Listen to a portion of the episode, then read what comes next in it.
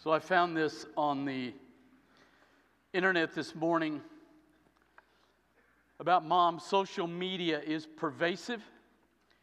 Research shows mothers who frequently compare themselves to others on social media feel more depressed, less competent, and less positive about their parenting relationships.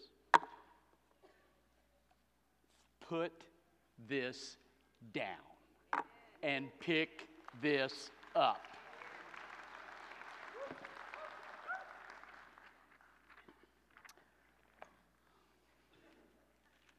Are there people behind me that I don't? We're going to cover some ground on Jesus' mom today. We're going to start in Luke. We're going to walk through what she faced, what she did, how she responded. And we're going to cover a little ground.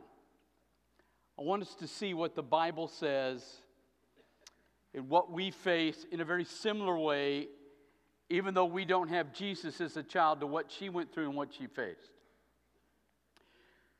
Luke 126 in the sixth month the angel Gabriel was sent from God to a city of Galilee named Nazareth to a virgin betrothed to a man whose name was Joseph of the house of David the virgin's name was Mary.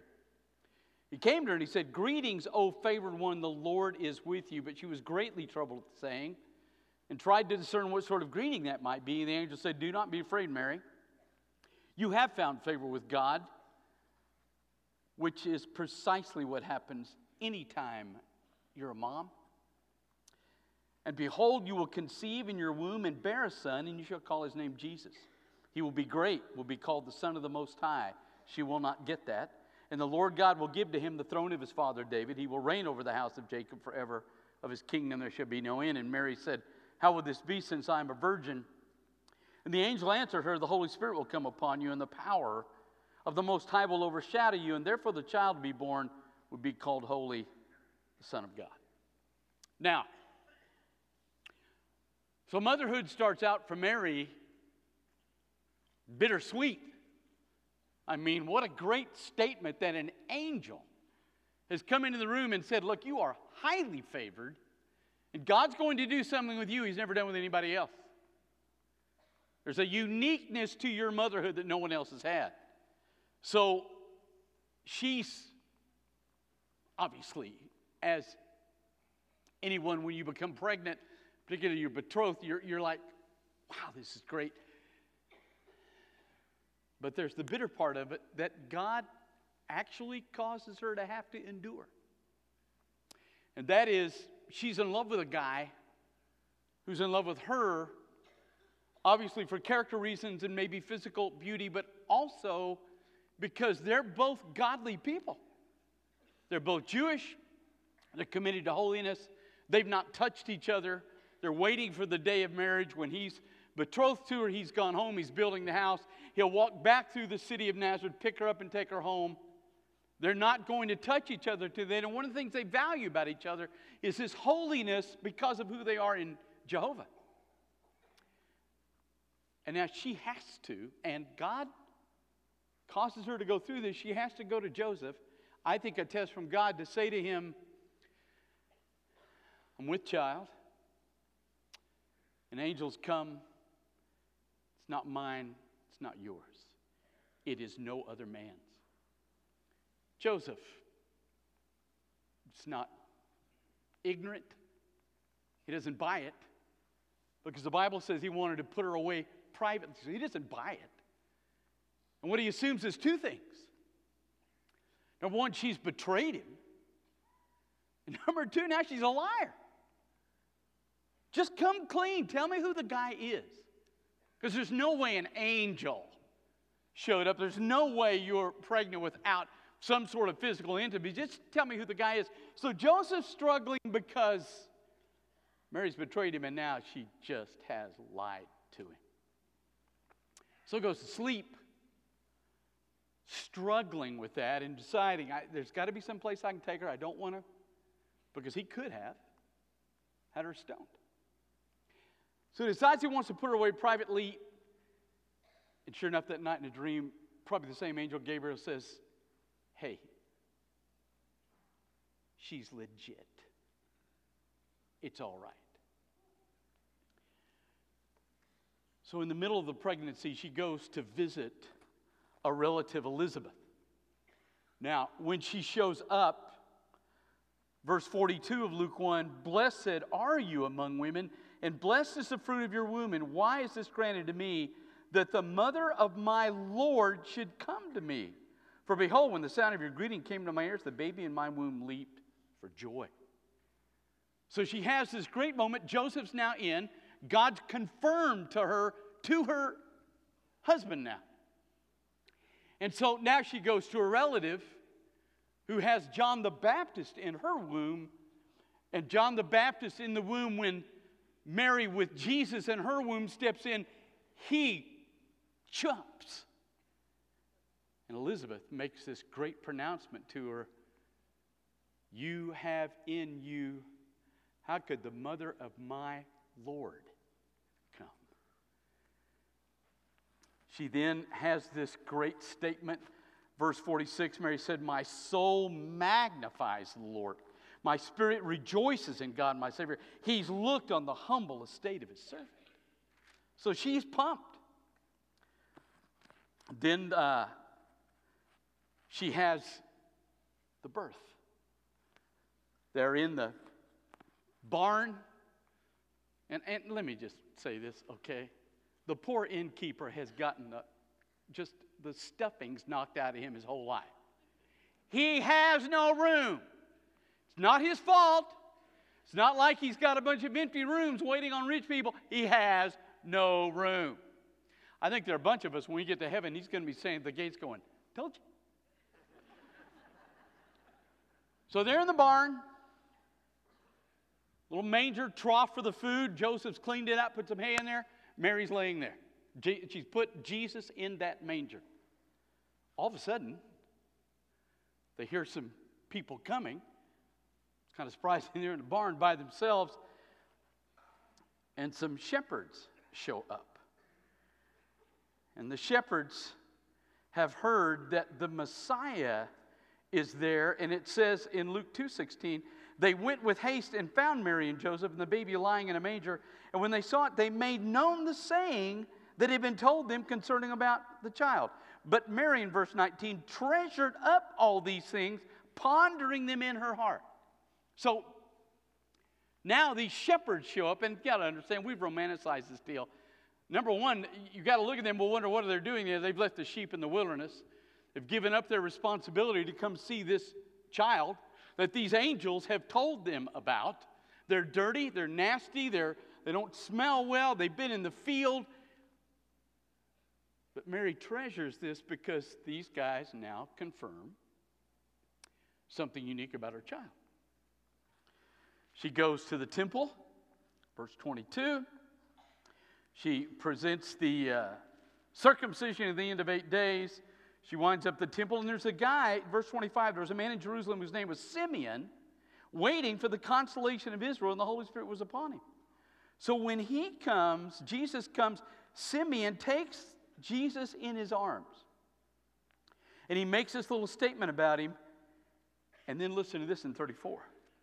Simeon blessed them and said to Mary, his mother, not to Joseph, because Joseph's going to die but to Mary.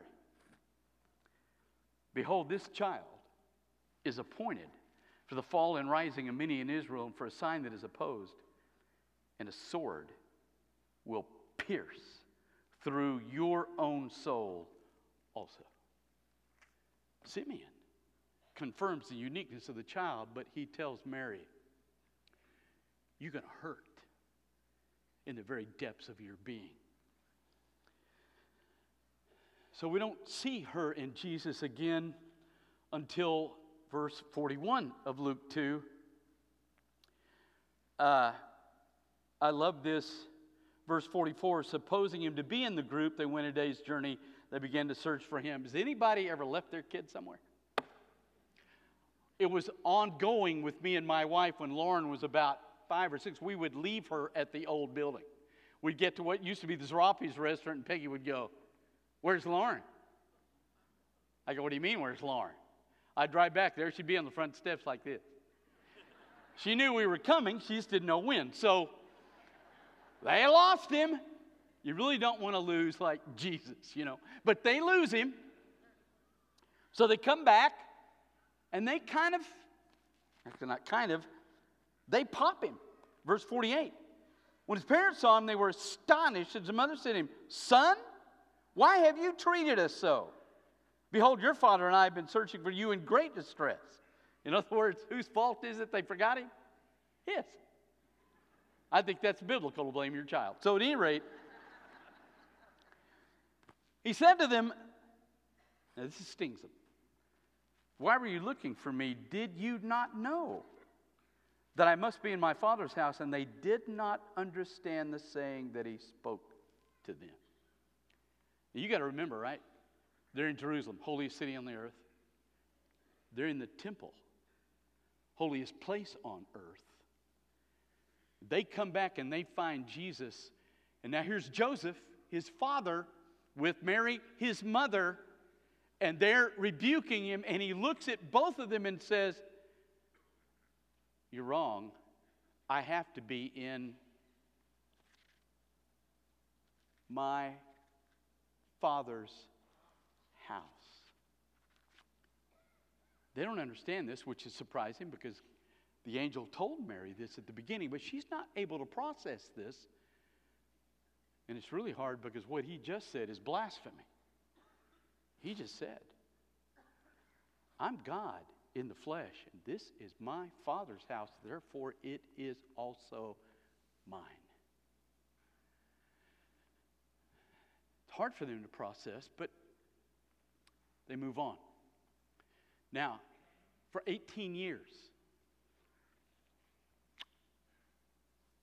she has Jesus at home with no sign of who he is. The Bible says in Luke that he lives in submission. So he goes home. He's not doing any miracles. He's not quoting long passages of Scripture. There's nothing about him that appears to be he's God in the flesh. He's just a normal thing, except for one really good thing. He's a, now listen, he's a teenager that doesn't sin. Is that not a great thing right there? So for 18 years, except for that, he looks like just a normal guy. But sometime in that time frame, Joseph dies. So now Mary is a single mom with several children. The next time we see her with Jesus is at a wedding, at the reception. They've run out of wine. If you're Baptist, grape juice. If you're a real person, wine. They've run out of one of the two. Mary comes to Jesus and says, Can do something about it? He says, It's not my time yet. But he does perform his first ever miracle. He turns the water into wine. So she now sees his first miracle in response to a request she has made.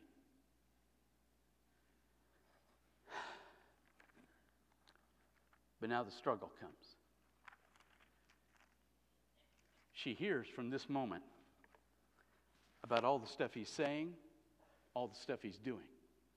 Blind people seeing, lepers being healed, demons cast out, lame people walking, people with withered hands being made whole. and it begins to bother her. So much so that she thinks that he's having a mental breakdown. Listen to the Gospel of Mark. Jesus went home. The crowd gathered again so they could not even eat. When his family heard it, they went out to seize him, for they were saying, He is out of his mind. And so they think he's mentally lost it. So then you have this moment. Listen, his mother and his brothers came. And standing outside, they sent to him and called him because they want to take him home. He's obviously having a mental breakdown. Let's get him home so that whatever uniqueness he is can be restored. And a crowd was sitting around him, and they said to him, Your mother and your brothers are outside seeking you. And he answered them, Who are my mother and my brothers? And looking about at those who sat around him, he said, Here are my mother and my brothers. Whoever does the will of God, he's my brother and sister and mother. She is not allowed in the room. She goes back home with her other children, incapable of fixing her firstborn. And then she gets the word Your son today, they're killing him. She goes to the cross and she stands there watching him bleed. She's standing down there, and suddenly a man appears next to her, and it's John. Jesus makes seven statements, and one of them is he looks at her and doesn't say mother, he says, Woman, behold your son, son, your mother. And they go home. And that's the last you hear. You say, Well, preacher, that's the worst Mother's Day sermon I've ever heard.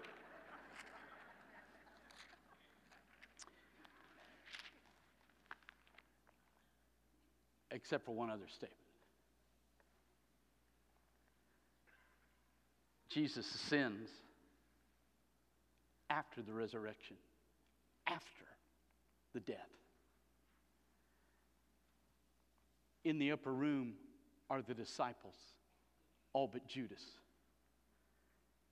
Listen to this.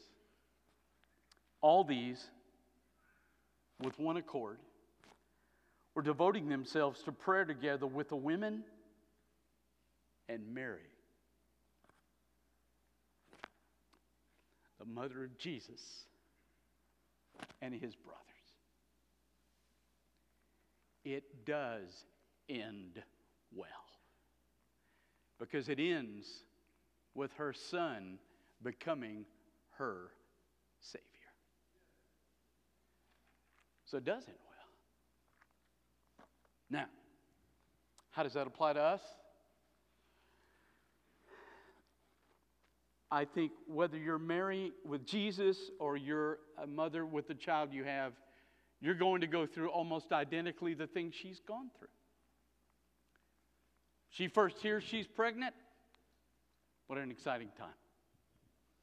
Married, been day, you've been married a while, get word from the doctor you're pregnant. What a great moment. You're sitting on Facebook, and I don't understand these massive blowouts of blue and pink balloons of whatever you're having, but just God bless you. But at any rate, so you have the child. Take him home, her home. Got him. You're just so excited. The grandparents in. Oh, everybody's just loving him. And you enter uh, the phase of uh, fatigue. Because you discover this little child that you love is wearing you out. And it's tiring. I had, and, and Yet, the first thing you understand is this child that is going to be difficult and a blessing is a blessing from the Father.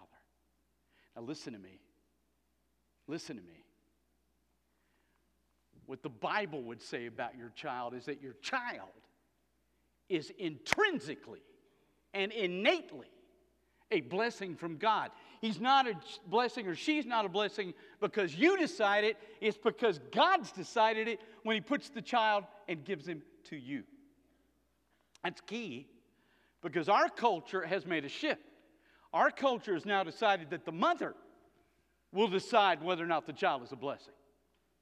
And that if the mother decides the child's not a blessing, then the mother can go and have that corrected by a termination of life. That's our culture that the mother decides the quality and the blessing of the child. No, sir.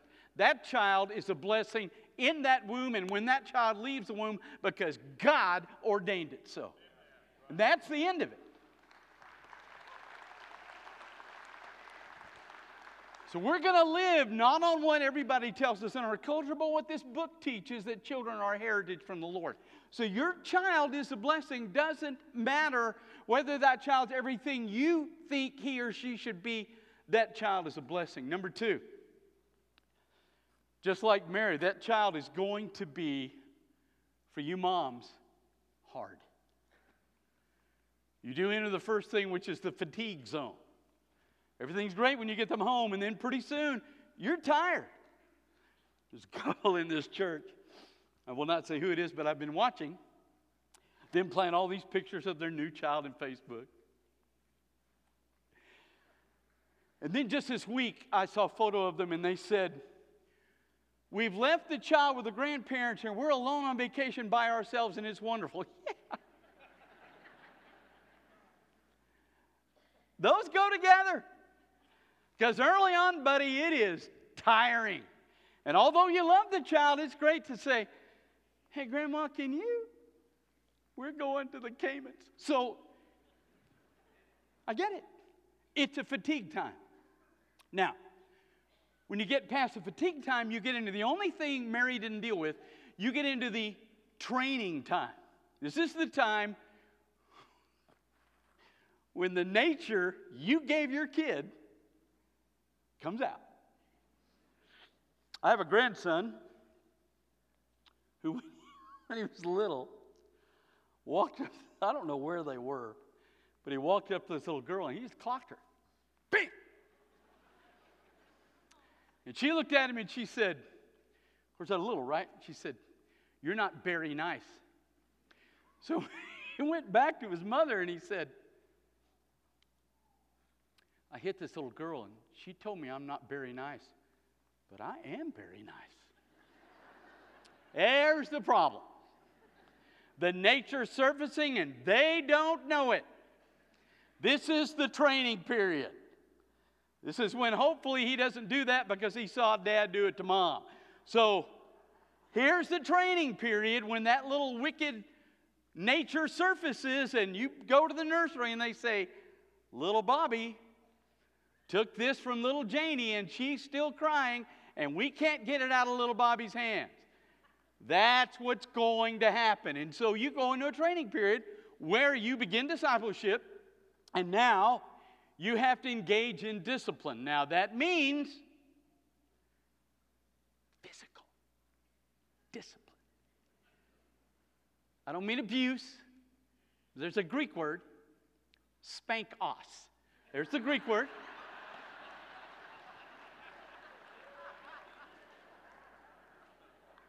It's all through the New Testament. So you can engage in discipline during this training period. Now, you're going to come to a point where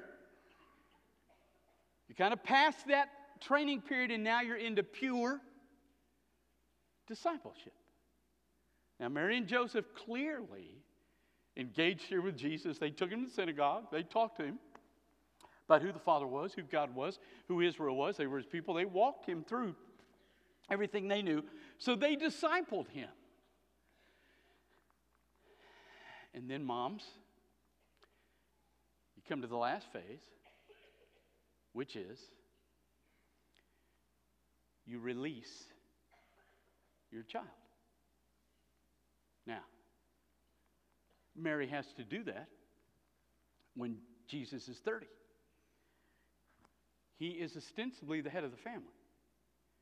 He's been doing the carpentry, he set up the business. Everybody comes because of what he's done. He's done his skill at chairs and tables and all sorts of things. And so now he comes to his mom and he says, I'm out of here. There comes a point, moms, where you have to release your child. Mary struggles here. because she tries to get him home.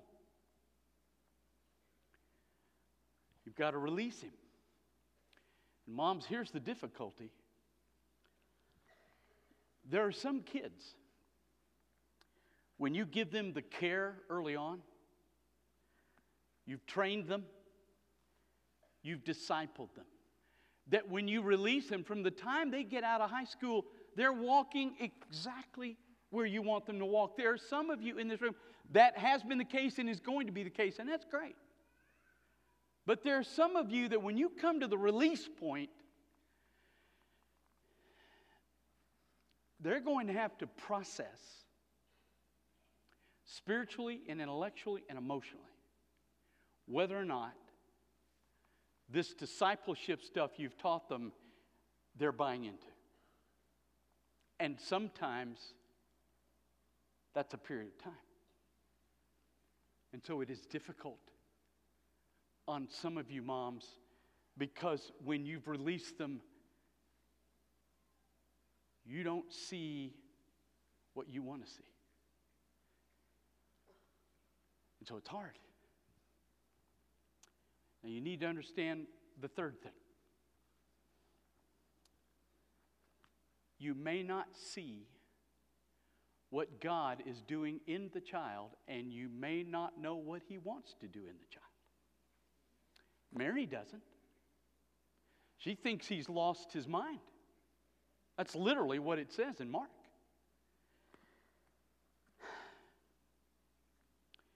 You don't always see. And what God wants to do with your child may not be what you want Him to do with your child.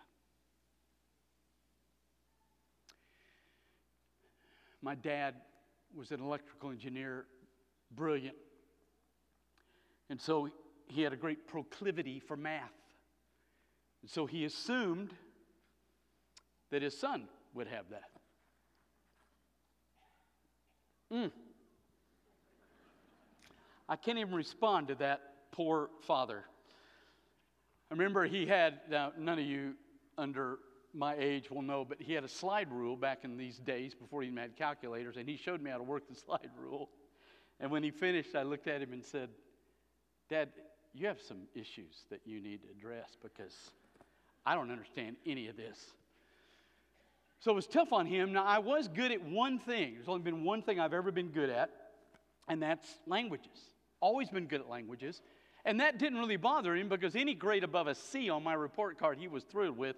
So even if it meant languages, good to go. So he didn't attack me for that. But it wasn't really what he hoped it would be.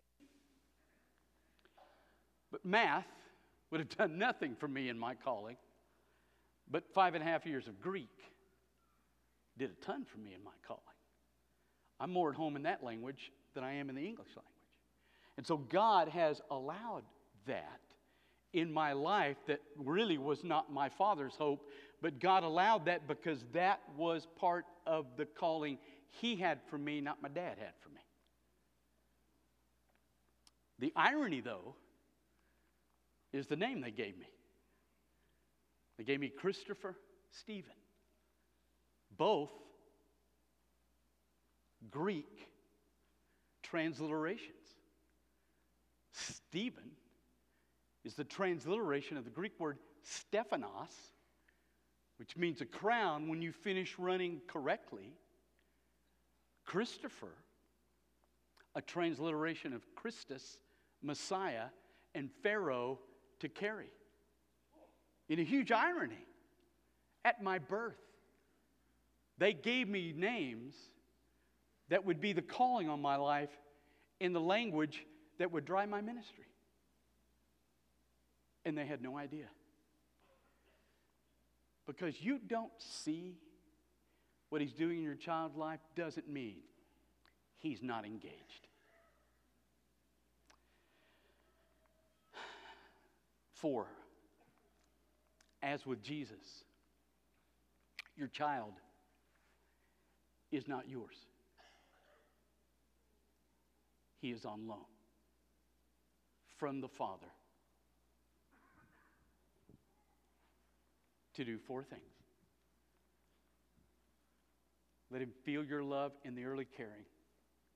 Train him or her, disciple him or her, and release him.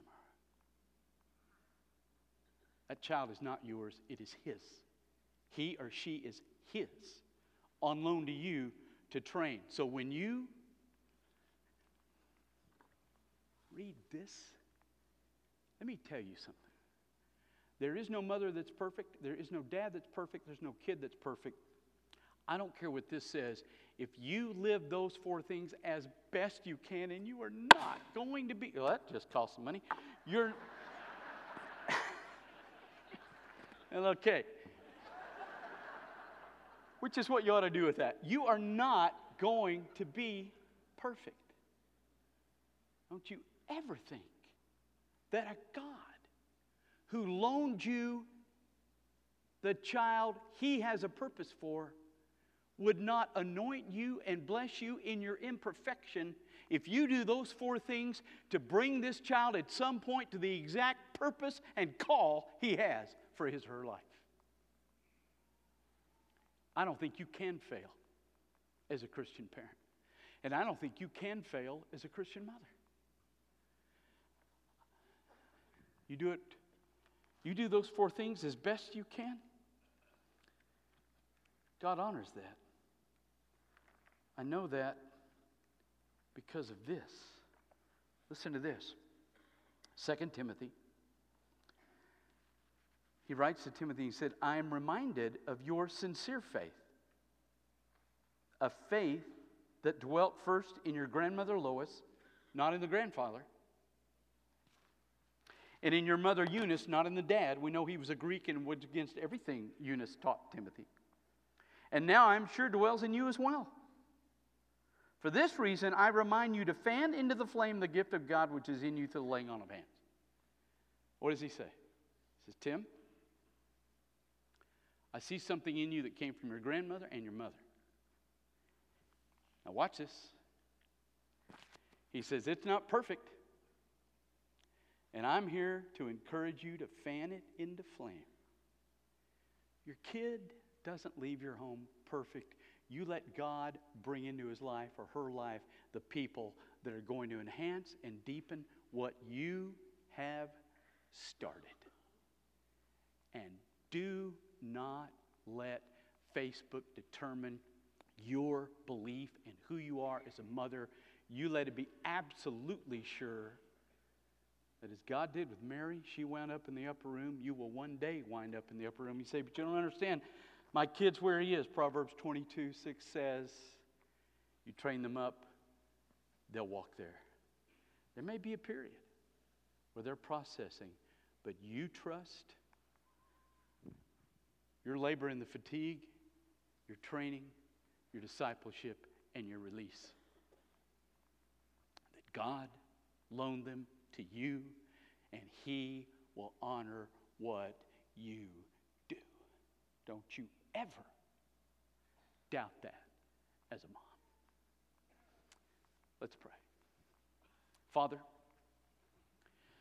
thank you for every mom in here, those that are at the end, those at the beginning, those that will one day be. Father, just remind us